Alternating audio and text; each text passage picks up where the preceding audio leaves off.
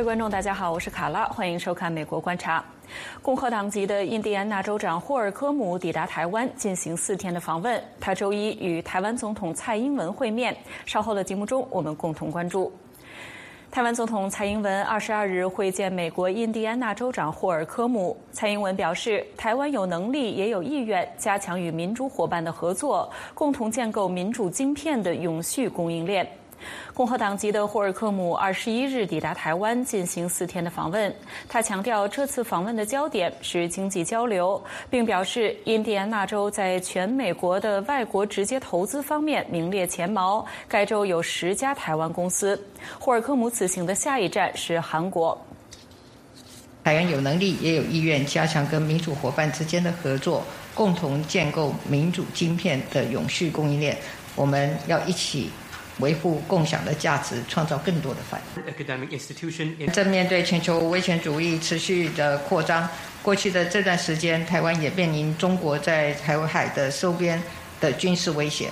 此时此刻，我们民主阵线的盟友更要团结起来，加强各个领域的合作。Because we share so many common values and interests and goals. There are more opportunities ahead of us than I think there ever have been before for us to continue to strengthen and cultivate and nurture uh, this relationship as our economies grow and grow together. We will continue to seek to build strategic partnerships with you.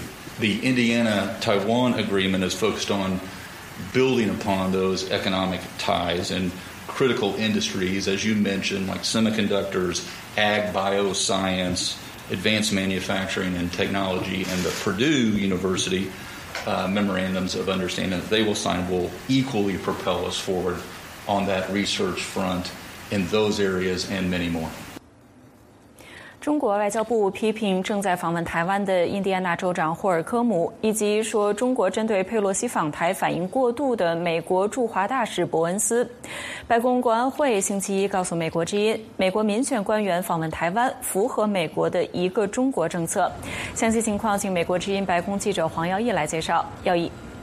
在美国印第安纳州的州长霍尔科姆正在访问台湾，而中国则是在九呃在八月二十二号星期一的时候发表这个声明，说呢中国是坚决反对美国以任何形式、任何名义啊与台湾开展官方交往。那此前呢，在八月十九号的时候，美国驻中国的大使伯恩斯他在接受电视访问的时候说呢，中国在美国的国会议长佩洛西访问台湾的时候所做出的事情是反应过度，也成为了台海之间的不稳。定因素。对此呢，中国外交部也同样是在八月二十二号的时候批评说，美国破坏了一中原则，是美国政府极不负责任。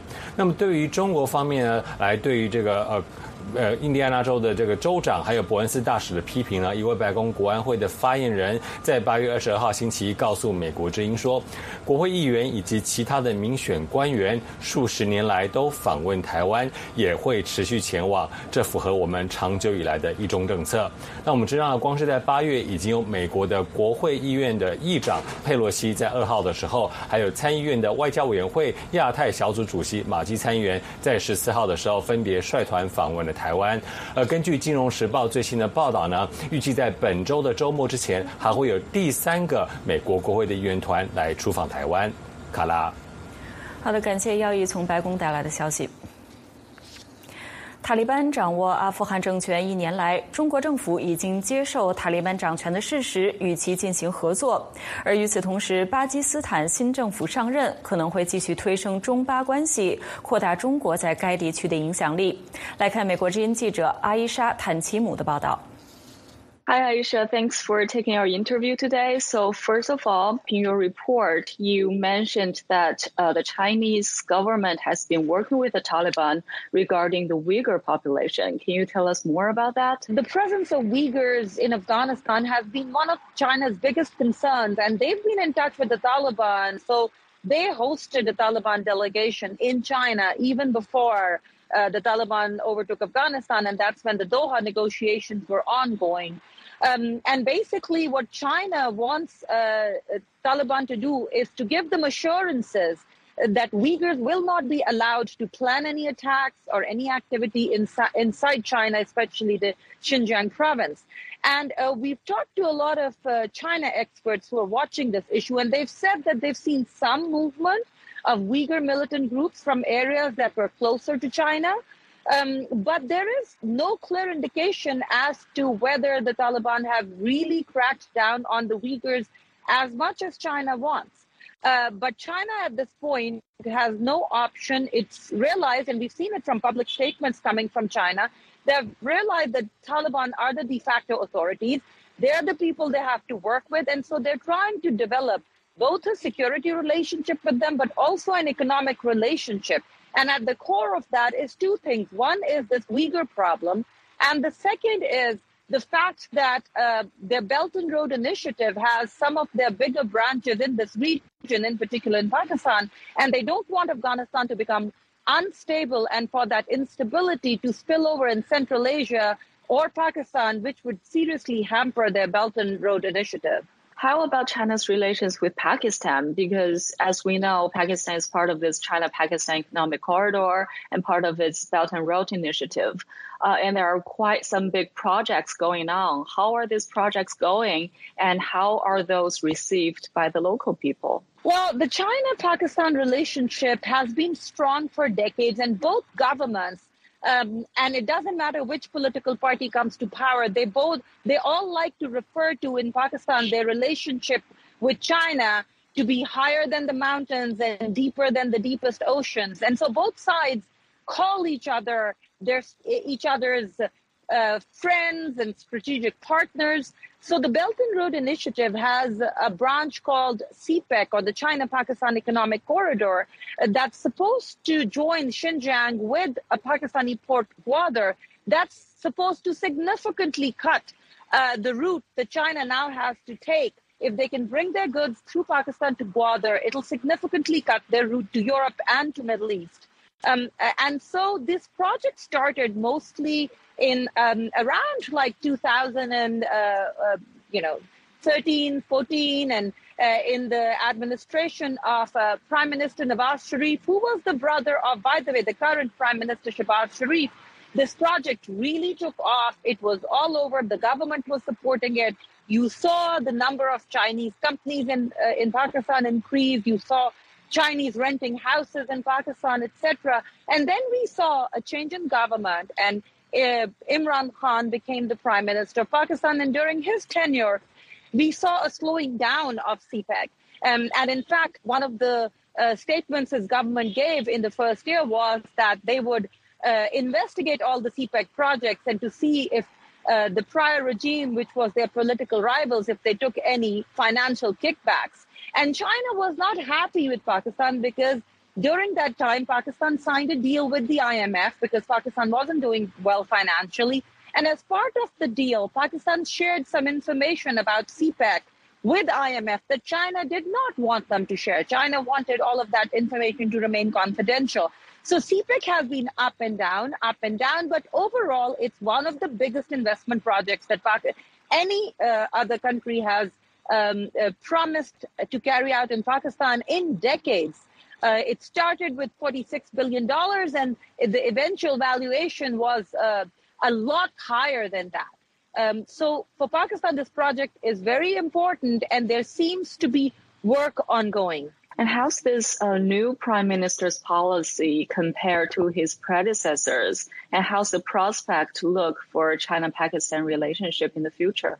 With the previous prime minister, since he made a couple of statements about CPEC, uh, promising to open up uh, CPEC projects to investigate kickbacks um, or sharing some information about those projects with IMF.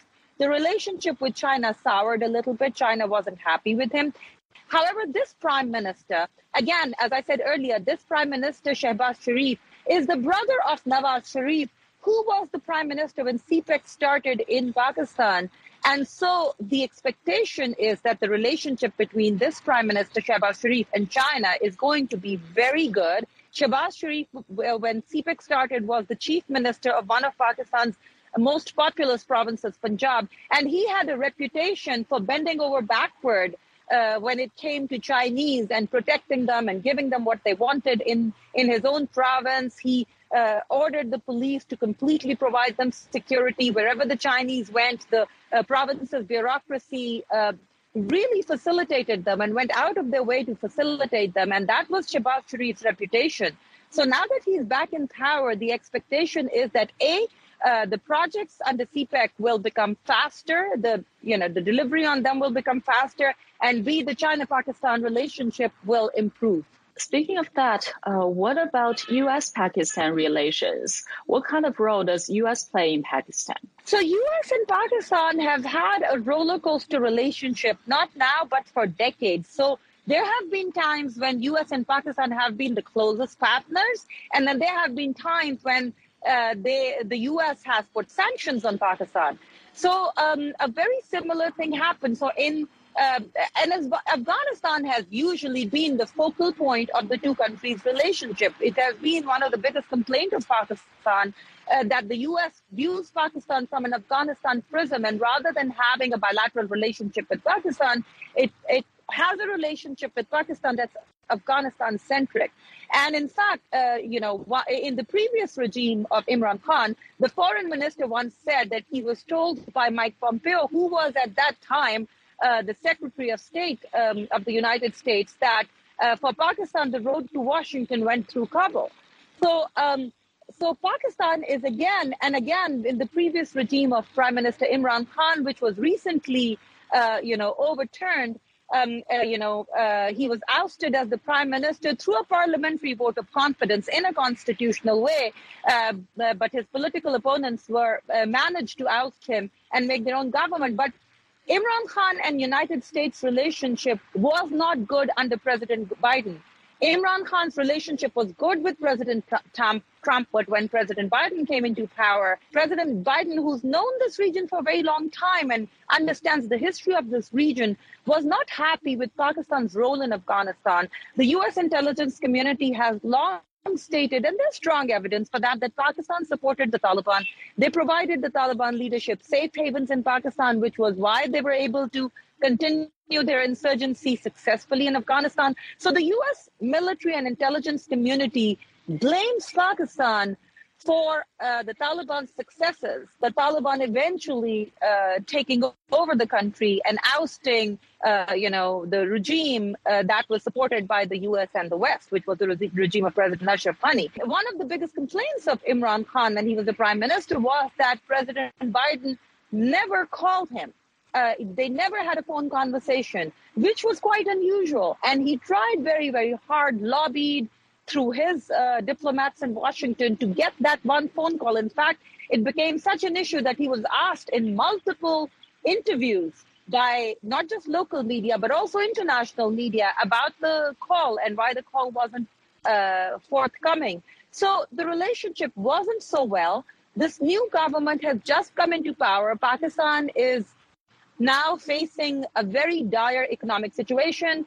Um, they're hoping that the U.S. would help them. Um, and in fact, there were outreaches by the Pakistani senior military and civilian leadership to U.S. to help them um, with, uh, you know, negotiating uh, with the IMF and getting relief from the IMF. So it's it's too early to say exactly what the U.S.-Pakistan relationship is and where it's going to go. Um, but it seems like the negativity that existed during Imran Khan's regime has kind of subsided a little bit. Okay, thank you, Aisha, for connecting with us today.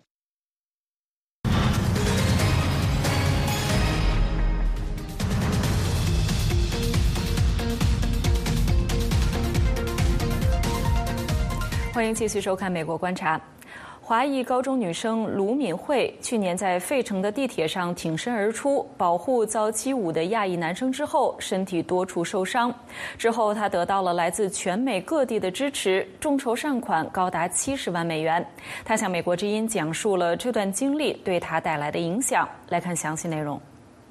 Could you tell us what happened on November 17th last year? You were on your way back after school and saw a group of schoolmates tormenting Asian American students. How did you feel that time and what actions did you take? Um, yes, of course. Um, so when I was walking, um, going to the train station, I heard a scream, but I wasn't aware of what was happening. Central is um, definitely a really good school, but the neighborhood that it's in is very um, uh, dangerous. I realized that the kids were already there. Um, the boys were crying. They were scared. They were like covering themselves. And then I saw a group of girls coming over, um, saying racial slurs towards the um, Asian boys. And then um, next minute they started like crowding around the boys and started attacking them. And yeah, and then I immediately stood up because like I haven't seen this happen in front of me before, but I've known a lot of through news, and so definitely I stood up. I used my hand to block, try to block their attacks, asked them to stop, and then the attack went towards me, but the boys were safe, so I was happy about that. The group of harassers injured you to the extent that hospitalization was required.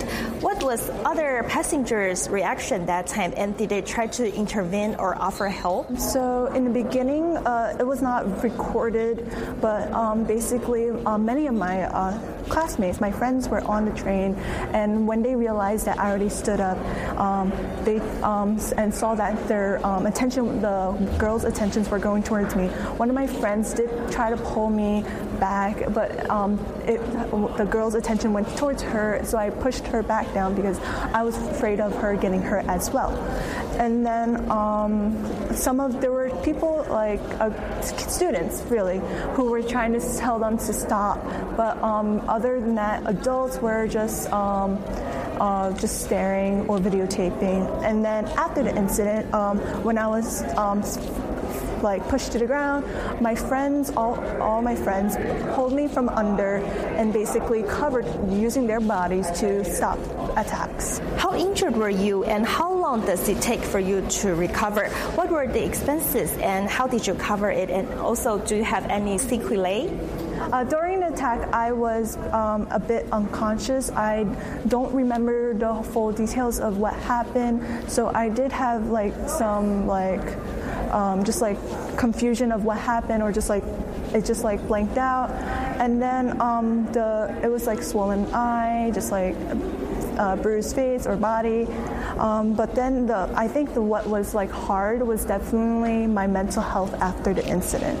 Um, because not only um, i was scared um, just like going outside, um, trying to go on the train. My family, um, we I had not gone on a train ever since the incident, and so it was it's scary because like for my mental health current um, before, um, I was I took a month off from school because I couldn't take it. I couldn't take the stress to be in a crowded room. After the attack, what happened to those harassers? Do they have charges and have they apologized to you and other students who were attacked? Um, so currently we are still going through the court case, so I'm not allowed to like say a lot about it. but um, basically, uh, yeah, um, they um, currently do have tra- um, charges pressed against them. We're just going for uh, just waiting for the court order to. Among the bullying cases, do Chinese American students tend to be the victims? Could Chinese American students win popularity because they are smart and excellent ac- academically? Yeah, definitely. The model minority myth has um, been like crazy around all over um, the United States, and definitely it's um, in our high school as well. I feel like um, many of uh, uh, students have a belief, or some of the students have a belief that Asian Americans have a tendency to do better in school. To and I feel like that shouldn't at all be the situation because Asian Americans are more than what uh, the model minority myth has created them to be, like smart, um, obedient, etc. Because I feel like Asian Americans have a voice, have a stance, and a story to tell to the whole public. Your mother and your brother set up a GoFundMe page entitled Support Christina in Advocating Public Safety. How is it working and what was the response from people on the internet? Uh, we did close it down because like we we were already overwhelmed with the amount of support that we got, but it was went up to 700k and it was like definitely amazing to see that there's so many people supporting for this um, step that I want to take towards um, advocacy, the um, step where um, kids can be safe and like um, able to not care about whether or not they can get to school unsafe, but whether or not they can get A's or B's, etc. Receiving the support that I had gotten from all over um, the nation, it has made me like stronger. It has made me realize that I have a support and I can use the support for a better good to be an advocate. What are some of your plans next to help fighting against Asian hate crimes and also advocating for student safety taking public transportation? Could you tell us some of uh, some of your plans? Because I feel like so many kids are unaware of what's happening or they're still very stuck to their phones like myself, but and they don't see what's happening and they might be they might fall into danger, like being pushed, etc. That has allowed me to um, start in, uh, a program in iHub called Bystander Intervention Program. It'll be coming soon, but it's to basically um, help uh, kids understand the strategies they can use when they um, are in the face of danger. What are your future plans? Have the incident changed how you are going to pursue your future?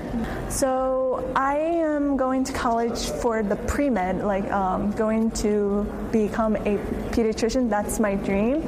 Um, but I uh, and like I wanted to become a doctor without borders, basically going to third world countries to help um, with the medical um, systems there, bringing the um, products from America and helping the people in third world countries like Honduras, which I visited um, last year. I definitely still want to step my toes into advocacy work. I love advocacy work. I love using my voice to better society and just show that um, to young Asian Americans that we have a voice. We will not back down. We should not have the model minority myth be um, stereotyped as us. And yeah. In your LinkedIn page, you have listed multitasking at your skill. When working in the bubble tea shop, you can make drinks and help with uh, cash register at the same time. Does this skill still matter for your study in UK? Yes, definitely. Um, uh, I'm being pulled into every single direction that I know, but I am willing to try with what I have to help in those directions. Like I am involved in other um, volunteer activities, like Philly Teen Vax at my Philadelphia. Basically, we're helping to advocate for vaccine uptake because vaccines, COVID vaccines, are seen as um, they have meat in there or something like it's like actual COVID being given to kids, and um, I definitely want to debunk that myth. And then, like for um, Asian American United, I have done two programs with them where I learned about Asian solidarity, um, just like civic engagement. I helped with the voters registration for in um, Chinatown, where I stood there and basically um, interacted with Asians to help them sign up for voting because they, I realized that many of them don't understand the concept or um, they never actually um, had help in Mandarin to um, actually sign up. How do you see your own identity and Chinese American? I was born and raised in Philadelphia, and as a Chinese um, American, um, I am proud of the fact that I am Chinese American. Um, definitely, I did have an identity crisis growing up, but I realized that Asian Americans have so much to offer. Asian Americans have a story that has to be told because currently, after visiting China twice for Chinese camps, I realized that my parents, my grandparents, my ancestors have gone through so much to get where they are, to get me to America to, for a better life. That's what all Asian Americans believe that was um, that America was the better future for their kids, and that's what. And I realized that I want to be the. I am proud to be Asian American, and I want to show that being an Asian American is important. How do you see China? And in your college years, you might encounter quite a few students from China. Do you feel like it is going to be easy to find common elements of identity with them? I will be meeting people from China in my University of Pennsylvania, and I really find that exciting because I feel like um, Chinese people, wherever they're from, from China or from America, um, they have so much to offer. They have so uh, different uh, mindset that I wanted to learn about because I feel like I'm still learning about what it is to be Asian American, and I want to get the full um, story. When I went to China, um, it was definitely busier than what I imagined. The streets were um, crowded, the cars driving back and forth, and like just they had like those motorcycles or like bicycle things that they use. So that was really like exciting to able to be able to immerse myself into a different culture that I wasn't expecting, and just it's just like I feel like and for me, in China, it's more lively. It's more like 夜市, like you're able to go outside, you're able to have fun. So. What about Chinese Americans from places like Manhattan or Los Angeles? I feel like Chinese Americans from different states are very different from each other, but very similar because they all value, in my opinion, they all value the word family. They, when it's like Chinese New Year's, everyone comes together to celebrate that. Or like at like dinners, there everyone comes to the round table to talk, to have fun, eat, and just like just 聊天. So it's like kind of fun. I definitely feel like it is important to interact with one another. I feel like there's so much to learn because I feel like from China and from the U.S. there's like definitely different like growing up, and I feel like to learn each other's stories will have a better like understanding of what it is to be Asian American, Chinese American. 美国海军最大的战舰之一“黄蜂”级的基萨奇山号两栖攻击舰，二十二日抵达立陶宛的克莱佩达港口。美国驻立陶宛大使吉尔克里斯特说：“这显示了美国对这一区域防卫的坚固承诺。”基萨奇山号舰长福斯特说：“这次按预定计划进行的港口访问，显示了两国长期以来的盟友关系。” As a demonstration. Of the U.S. commitment committed at the Madrid summit by President Biden to enhance our security contributions in the Baltic, in the Baltic region and across um, Europe. Our commitment and NATO's commitment is not only about land territory, but it's also about the Baltic Sea, which is a, an essential corridor for energy, for commerce, for shipping, and for defense. And as we face a serious challenge in this region, I'll have to say that this ship is an embodiment of the strength and reach and lethality of the U- U.S. military. It is an ironclad commitment to the defense of this region and a, clear demonstration of the fact that the United States stands with Lithuania. Uh, it's important to recognize that every Baltic country has something uh, powerful to contribute and when they do, uh, our unified strength is simply unmatched. Lithuania and the U.S. have been allies for many, many years, and this scheduled port visit is a demonstration of those bonds uh, we've shared ever since. 美国和韩国举行数年来最大规模的联合军事演习。美韩官员说，恢复正常规模的军事演习将强化抵御朝鲜威胁的能力。 美国与韩国年度已知自由之盾联合军演星期一拉开帷幕。韩国国防部表示，两军将展开十一项野战训练，动用飞机、坦克、战舰和数万军人的兵力。过去四年中，为了让朝鲜去核化的外交努力有充分的运作空间，也因为受到新冠疫情的影响，美国和韩国显著缩小了年度联合军演的规模。日本国会有台团体日华议员恳谈会会长谷乌圭司和日华恳事务局局长木原忍星期一抵达台湾，进行为期两天的访问。日本国会两人访问团将在此行中会晤台湾总统蔡英文、副总统赖清德、行政院长苏贞昌以及立法院长游锡坤等多位台湾政要。美国首席传染病专家安东尼·福奇医生星期一说，他计划在今年底退休。福奇医生在美国应对新冠大流行病期间，成为最著名的抗疫代言人。今年八十一岁的福奇，自一九八四年以来，一直领导着美国的国家过敏与传染病研究所。在新冠疫情在美国爆发初期，他也是时任总统唐纳德·特朗普的顾问，在美国成为家喻户晓的人物。那么，以上就是今天美国观察的全部内容。感谢您收看今天的节目，我们明天再见。